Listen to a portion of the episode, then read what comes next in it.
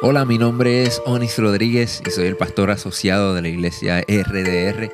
Bienvenido a nuestro podcast. Si aún no lo has hecho, toma este tiempo para suscribirte, conéctate con nosotros, hazte parte de nuestra familia. Esta es nuestra manera de invertir en ti y por eso queremos conectarnos contigo para que obtengas todos los recursos que proveemos para ti. Si ya eres parte de nuestra familia, comparte nuestro contenido con tus amigos. Estaremos actualizando este podcast todas las semanas, así que quédate conectado con nosotros y riega la voz. Esperamos que este mensaje sea de mucha bendición para tu vida. Gloria a Dios. Este, nosotros los cristianos somos gente alegre, ¿verdad que sí? Nos gozamos este, y nos alegramos en las bendiciones del Señor. Amén. Eh, les pido por favor que, que, me acompañen en oración en esta noche porque hay una palabra de Dios para, para sus vidas. Se los aseguro, porque a mí me ha estado ministrando. Así que si son tan amables nos ponemos de pie y vamos a, darle gracias al Señor por su palabra, por, la palabra que nos va a hablar en esta mañana. Señor, adoramos y glorificamos tu santo nombre, Señor. Gracias por tu amor, gracias por tu misericordia, gracias por tu presencia en nuestras vidas, gracias por tu Espíritu Santo. Te pedimos en el nombre de Jesús que tú hables a través de mi mente y de mi corazón a la necesidad de cada uno de mis hermanos. Yo te pido que que nos ayude, Señor, a ser mejores hijos tuyos, mejores obreros de tu obra, Padre amado, y todo para gloria y honra de tu nombre. En el nombre de Jesús. Amén, amén y amén. Muchas gracias, amados hermanos. Muchas gracias. Yo estaba, he estado meditando en estos días. Yo, eh, el, el mensaje que voy a estar predicando hoy va a ser una serie que voy a continuar el domingo que viene. Este, así que les pido por favor que, presten mucha atención porque es un mensaje que el Señor ha estado hablando a mi vida. Y como yo siempre he dicho esto, que cuando yo les traigo una palabra a ustedes es porque el Señor me la, habla a mí y yo quiero compartirla con ustedes. Saben que en nuestra vida eh, hay muchas cosas que nos suceden a nosotros que, que nos traen tristezas nos traen preocupaciones. Eh, muchas veces han pasado cosas en nuestro pasado que, a veces nosotros la vemos como, como que son ruinas en nuestra vida, como que son escombros que nosotros cargamos y que, y que nosotros muchas veces, eh, dentro del proceso de ser cristianos, nosotros le pedimos al Señor, Señor, me gustaría reconstruir mi vida. Y yo se los digo porque a, mí me ha pasado tanto. De hecho, este, a veces yo me pongo a pensar, yo digo, si yo hubiera tenido la experiencia que tengo hoy en día, posiblemente yo fuera millonario. se los digo, o sea, porque eh, cometimos tantos errores en el proceso de nuestra vida y, eso muchas veces nosotros lo vemos como ruinas.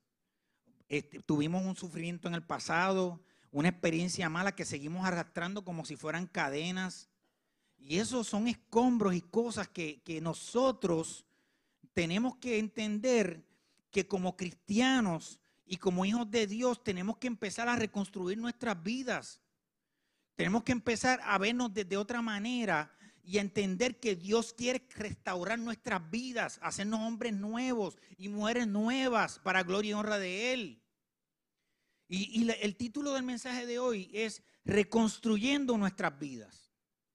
Reconstruyendo nuestras vidas. Y para esto yo voy a usar de ejemplo a, un libro que es uno de los libros favoritos míos de la Biblia. Y es el libro de Nehemías. El libro de Nehemías. Y vamos a ir al capítulo 2 de Nehemías, los versos del 1 al 5. Y dicen de la siguiente manera. Un día, en el mes de Nisan del año 20 del reinado de Artajerjes, al ofrecerle vino al rey, como él nunca antes me había visto triste, me preguntó, ¿por qué estás triste, Nemías?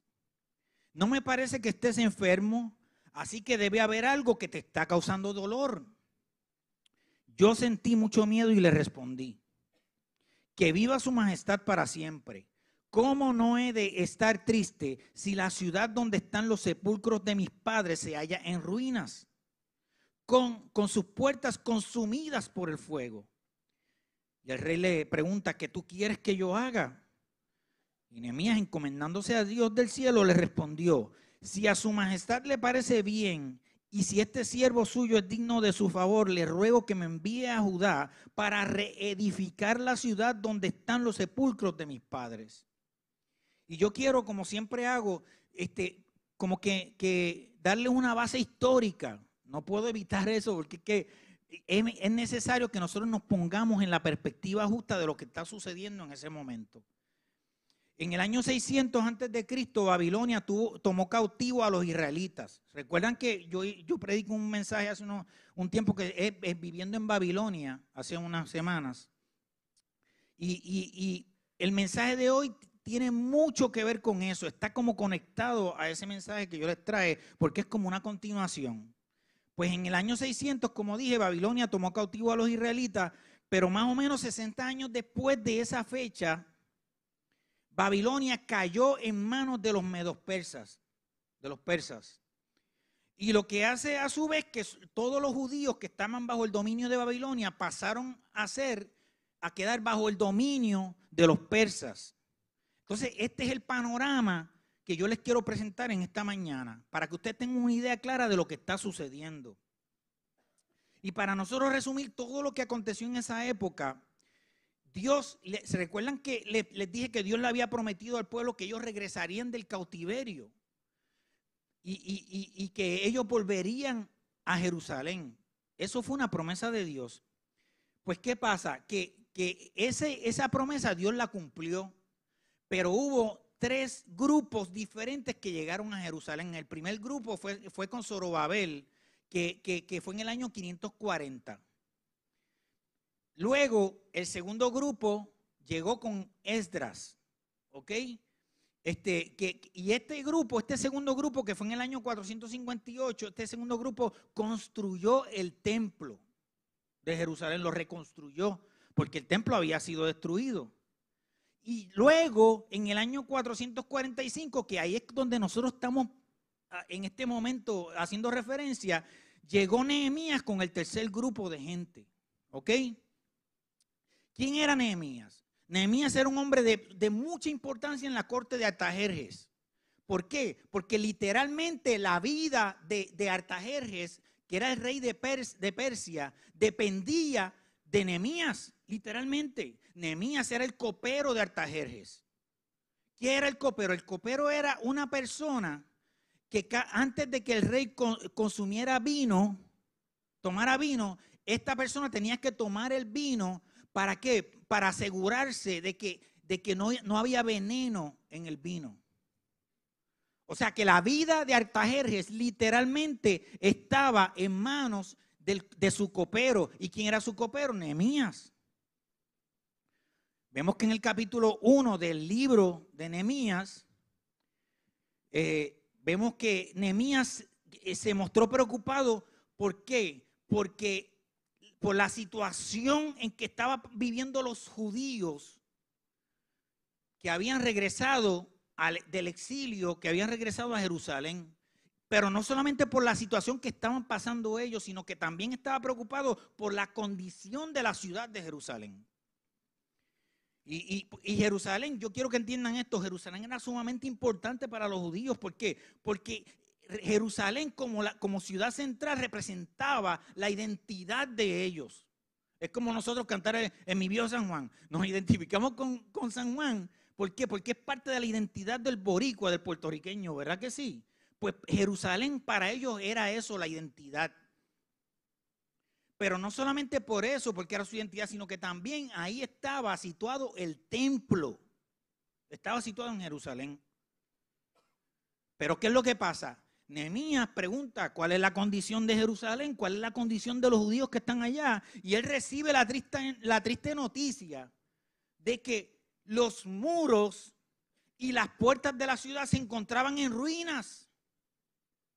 El grupo que había llegado a Jerusalén con Esdra, ellos se habían encargado de restaurar el templo, pero no habían podido reparar los muros y las puertas de la ciudad. El problema que había es que no había un liderazgo No habían unos líderes dentro del pueblo que fueran capaces de organizar, de estructurar y de llevar a cabo la reconstrucción que faltaba de los muros y las puertas de la ciudad. Dice la Biblia que, que cuando Nehemías recibió esa noticia, él, él lloró amargamente. Pero ¿por qué Nehemías llora? ¿Qué tenía de especial los muros y las puertas de la ciudad?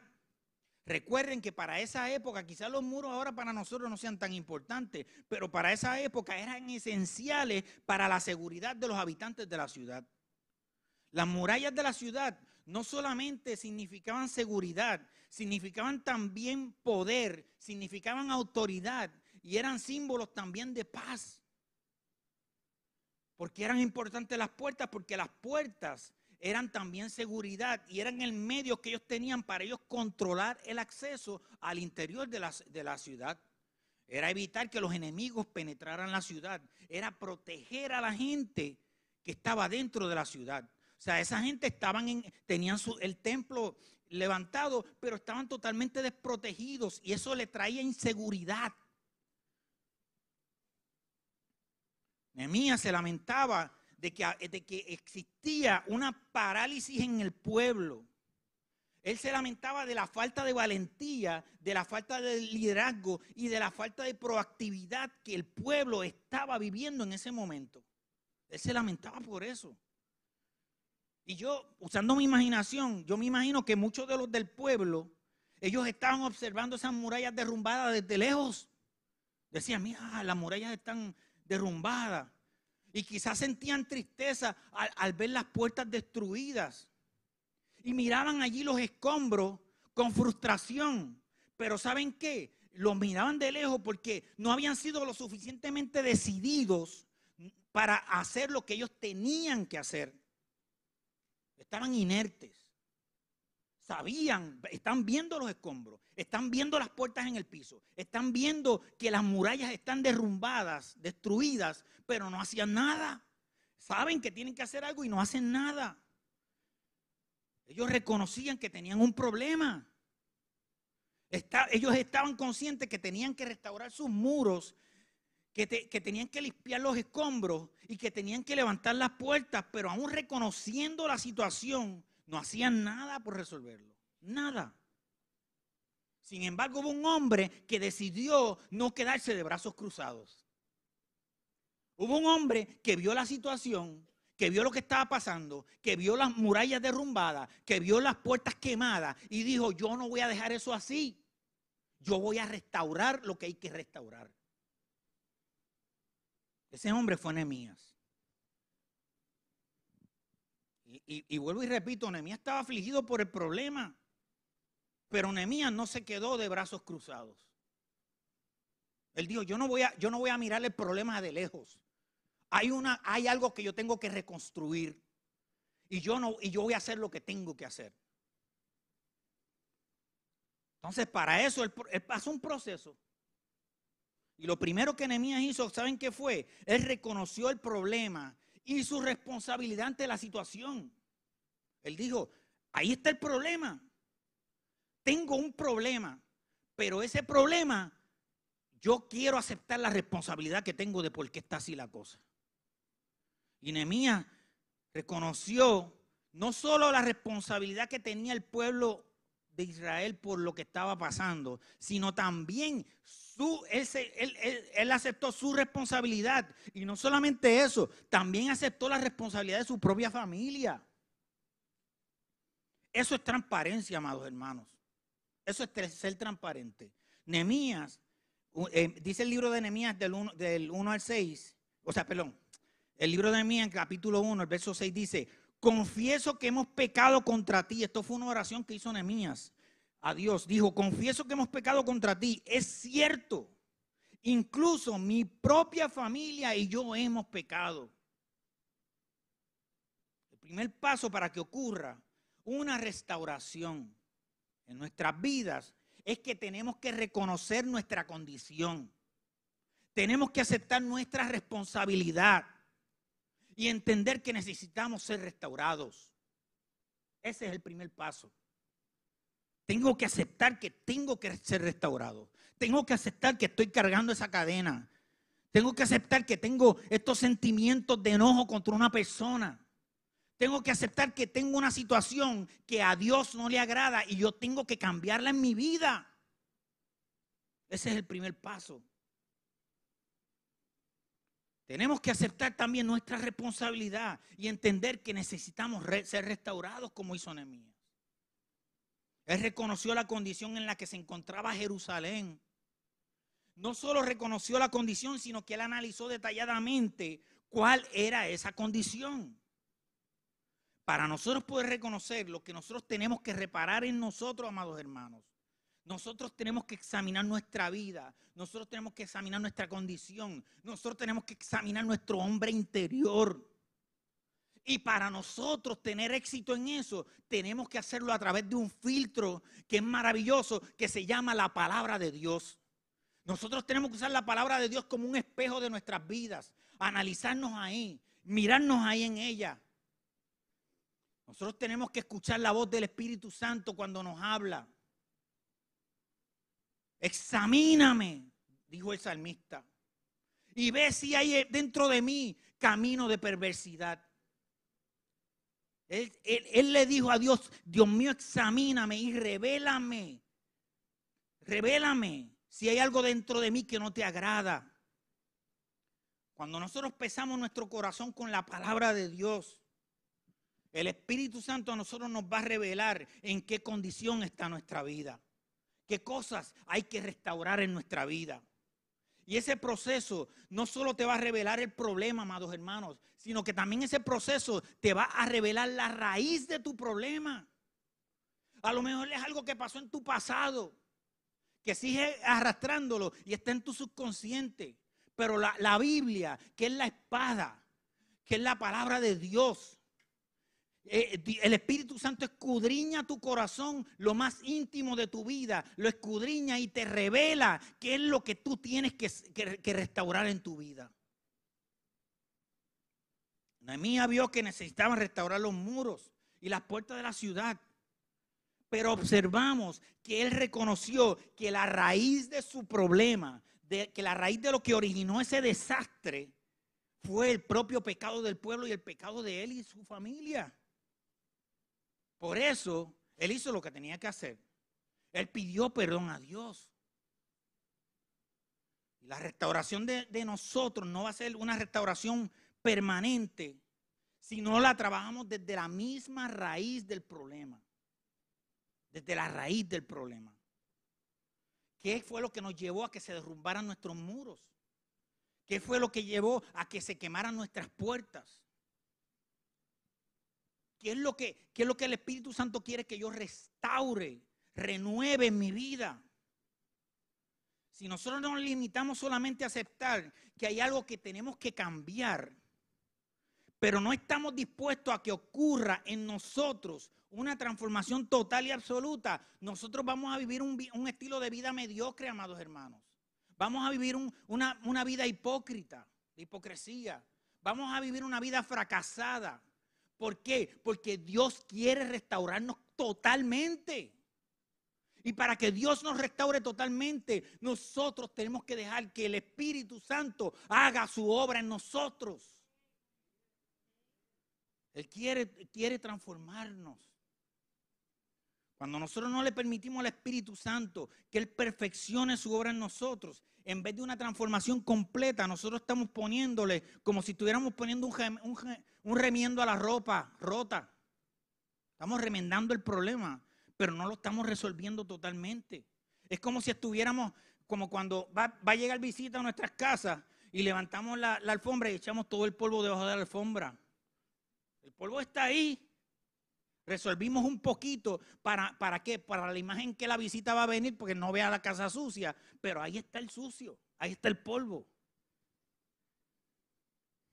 Nosotros no podemos seguir buscando soluciones pasajeras a un problema que requiere que transformemos radicalmente y en forma permanente nuestras vidas, amados hermanos. No podemos seguir teniendo pena de nosotros mismos. No podemos seguir lamentándonos o echándole culpas a otro por la responsabilidad que nos toca a, que nos toca nosotros aceptar. ¿Qué más hizo Nehemías ante el problema? ¿Cuál fue el, próximo paso que él siguió? Nehemías pidió perdón a Dios. En el verso 7 dice, hemos pecado terriblemente al no haber obedecido los mandatos, los decretos y las ordenanzas que nos diste por medio de, tu siervo Moisés. Él reconoció el problema, amados hermanos, y pidió perdón a Dios por su pecado. El perdón de Dios es imprescindible y ya el perdón de Dios está disponible para nosotros y estamos disfrutándolo a través de Jesucristo, que Él dio su vida por nosotros en la cruz del Calvario. Pero es una gran verdad que muchas veces nosotros no queremos visualizarla. No queremos visualizar que estamos completos en Cristo. Que el sacrificio ya Cristo lo hizo. Lo que tenemos que hacer es nuestra parte en cuanto al problema. Ya el perdón de Dios está y el perdón de Dios es imprescindible como base para la restauración. Por eso Nehemías genuinamente él se humilló ante Dios y confesó su falta y sus errores. Es que la mayoría de las veces el orgullo, la vanidad, la vanagloria no nos deja ver con claridad nuestra propia condición. Y eso entorpece el proceso de restauración en nuestras vidas. Si queremos ser restaurados totalmente, vuelvo y repito, visualicémonos, visualicémonos a través de la palabra de Dios.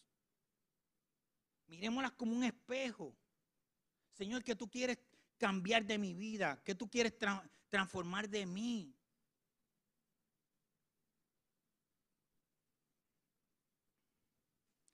La oración de, de que él hizo, que está en el capítulo 1, nos muestra cuán comprometido él estaba con, la restauración. Y, y, cómo nosotros podemos acercarnos a Dios para pedir su ayuda. ¿Saben qué, amados hermanos? Es que la oración de fe a nosotros nos ayuda a ubicar las decisiones difíciles en la perspectiva correcta.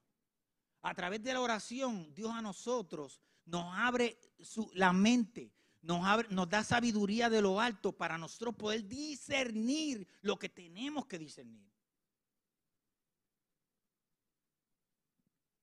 La oración de fe activa en nosotros la sabiduría de Dios para poder tomar las decisiones correctas, las, las medidas adecuadas. Lo tercero que Nehemías hizo al enfrentar el problema fue esperar con paciencia la respuesta de Dios y servir mientras esperaba. Servir mientras esperaba. El verso 1 del capítulo 2 dice, un día en el mes de Nisan del año 20 del reinado de Altajerres, al ofrecerle vino al rey como él nunca antes me había visto triste, él me preguntó, quiere decir que desde que él recibió la noticia que fue en el mes de, de como dice el capítulo 1. Kisleu es más o menos finales de octubre, para que tengan una idea.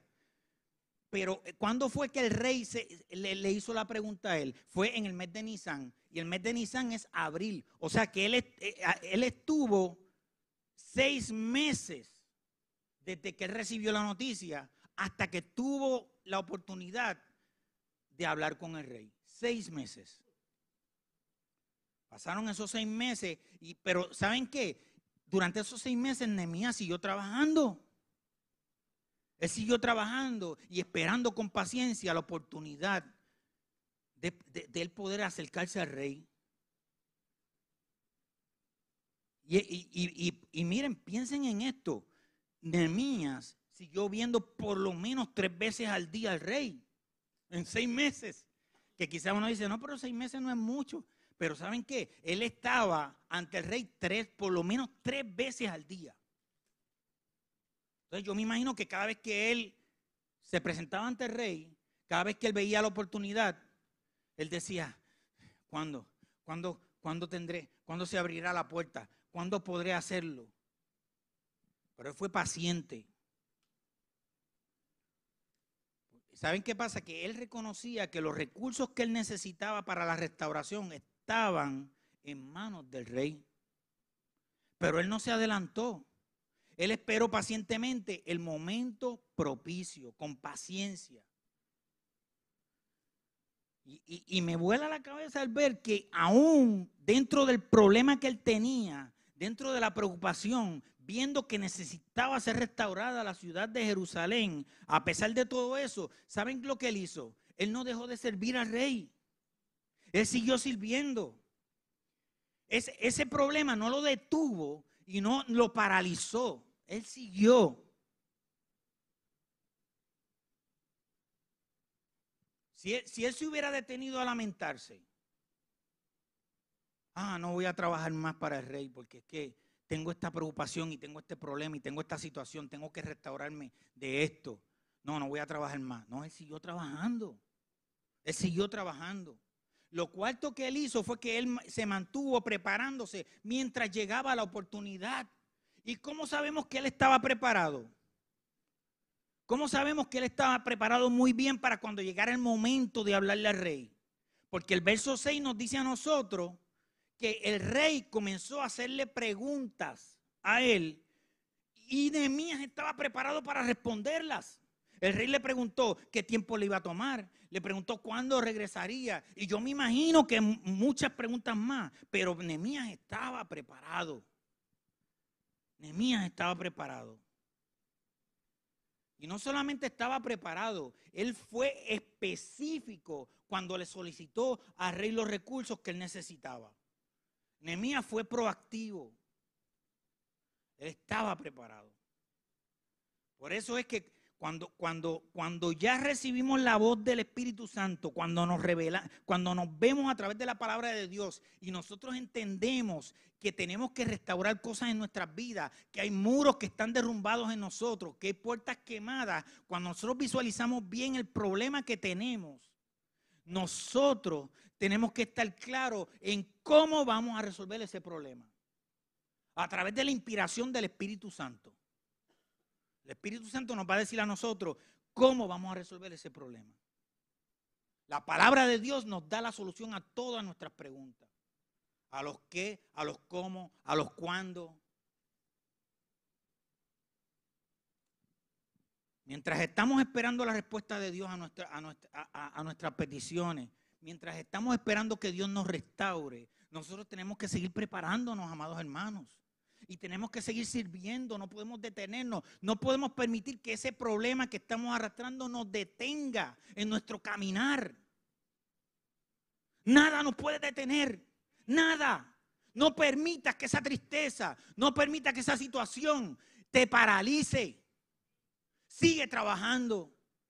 Sigue pidiéndole a Dios que te muestre que tienes que cambiar, que tienes que restaurar en tu vida. Pon en las manos del Señor los resultados que tú esperas. Ponlos en las manos del Señor. Ponlos en las manos del Señor. Lo, lo, próximo que hizo Nehemías fue que él se mantuvo fiel y persistente hasta que completó la reconstrucción, hasta que completó la restauración. Él se mantuvo fiel y persistente. Nehemías no se rindió. Y él pasó muchos percances. Nosotros en la próxima, en, la parte 2, yo le voy a hablar de los percances que pasó. Pero fueron muchos. Él enfrentó muchos enemigos.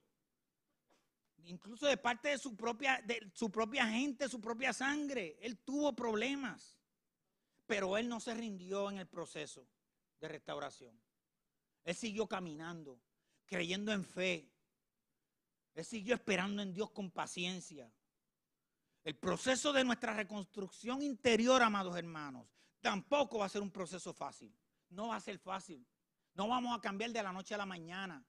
Dios puede hacer el milagro, ¿por qué no? Lo puede hacer. Pero sabe que si, si se tarda, nosotros vamos a seguir confiando en Él y esperando en Él. Cuando nosotros tomamos la decisión de comenzar un proceso de transformación en nosotros, vamos a recibir resistencia. Vamos a recibir ataques, amados hermanos. Y esos ataques quizás va a ser a nuestra salud. Quizás esos ataques va a ser a nuestra familia. Quizás a nuestras finanzas. Quizás a nuestro trabajo. Quizás a, a nuestras emociones. Vamos a recibir ataques. ¿Por qué? ¿Saben por qué? Porque a Satanás no le interesa que nuestros muros sean reconstruidos. A Satanás no le interesa que tú y yo seamos restaurados, no le interesa eso. ¿Saben por qué? Porque Él reconoce el potencial que nosotros tenemos cuando estamos fortalecidos y restaurados. Tenemos un potencial maravilloso. Cuando nuestros muros, amados hermanos, están fundamentados en las rocas que es Cristo Jesús, pueden venir ataques, pueden venir huracanes, pueden venir vientos, pueden venir tormentas, puede venir terremotos, puede venir lo que sea, pero nada nos hará caer porque tenemos el fundamento que es Cristo Jesús. Esos muros que estamos restaurando, los vamos a restaurar y los vamos a fundamentar en Cristo Jesús y en su verdad, en la esperanza de gloria que tenemos en Él. Hermanos, Mayor es el que está con nosotros que el que está en contra de nosotros. Entendámoslo de una vez. Es mayor el que está con nosotros. Dios desea llevarnos a, un próximo nivel. Al nivel que Él sabe, que Él sabe que podemos llegar. Somos nosotros los que nos subestimamos muchas veces. Los que no entendemos. No comprendemos la verdad de que nuestra identidad está en Cristo Jesús. Que nuestra identidad no está en el problema pasado. Nuestra, nuestra, identidad no está en el problema que estamos enfrentando ahora mismo. Nuestra identidad está en Él, en Cristo, la roca firme. Él conoce nuestro potencial y desea transformarnos, amados hermanos. Desea transformarnos para que nosotros demos el máximo de nosotros.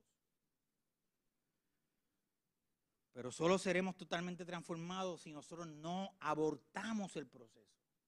Si no abortamos el proceso. Si nosotros permitimos al Espíritu Santo completar su obra en nosotros. Ya estoy terminando, amados hermanos. Un hombre y una mujer que han sido restaurados son un testimonio poderoso ante el mundo.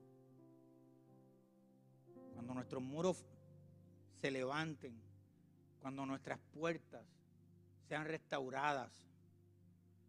Cuando tengamos, cuando hayamos desechado ese problema y entendido de una vez por todas que, que todo lo puedo en Cristo que me fortalece. Cuando nosotros entendemos esa verdad, nosotros somos una herramienta poderosa en las manos de Dios.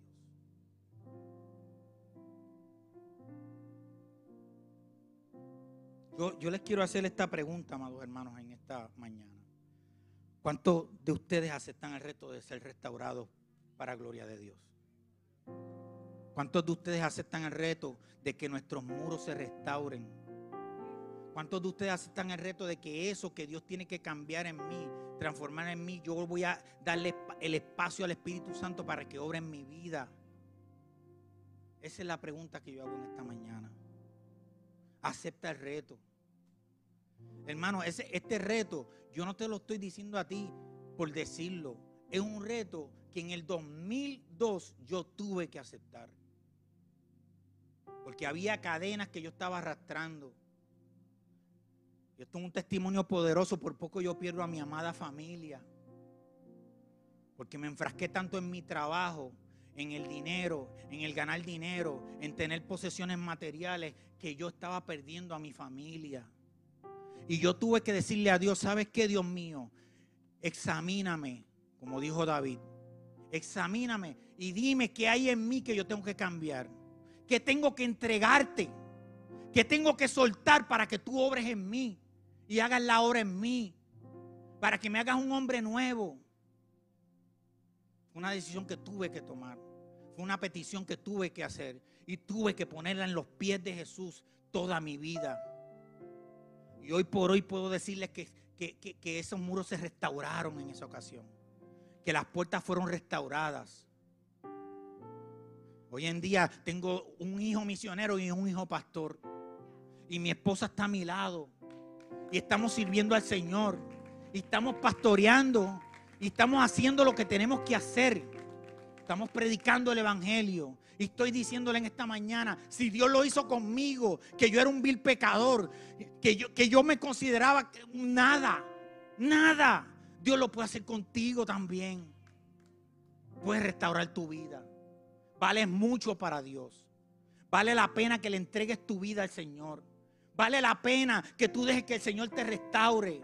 que restaure tus muros. Entrégale al Señor esas, esas cargas que tienes para gloria y honra de su nombre. Si, son tan amables, vamos a ponernos de pie. Yo quiero orar por ustedes. Quiero orar por ustedes.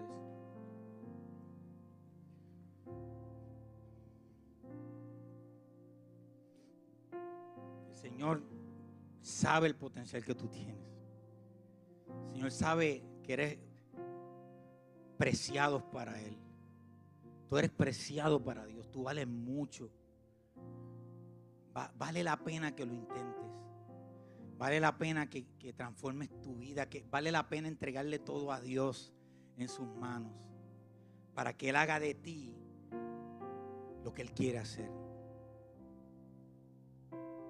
Para que como Nehemías nosotros podamos escuchar la voz de Dios, conocer el corazón de Dios y, y su propósito para nuestras vidas. Amén. Gracias por conectarte con nosotros.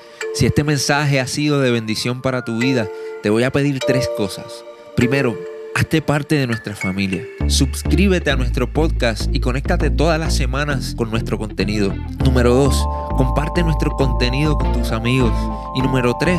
Considera la posibilidad de asociarte con nosotros. Si Dios ha impactado tu vida a través de este ministerio, ayúdanos con tus donaciones a continuar bendiciendo a mucha gente. Lo puedes hacer yendo a iglesiardr.com diagonal donaciones.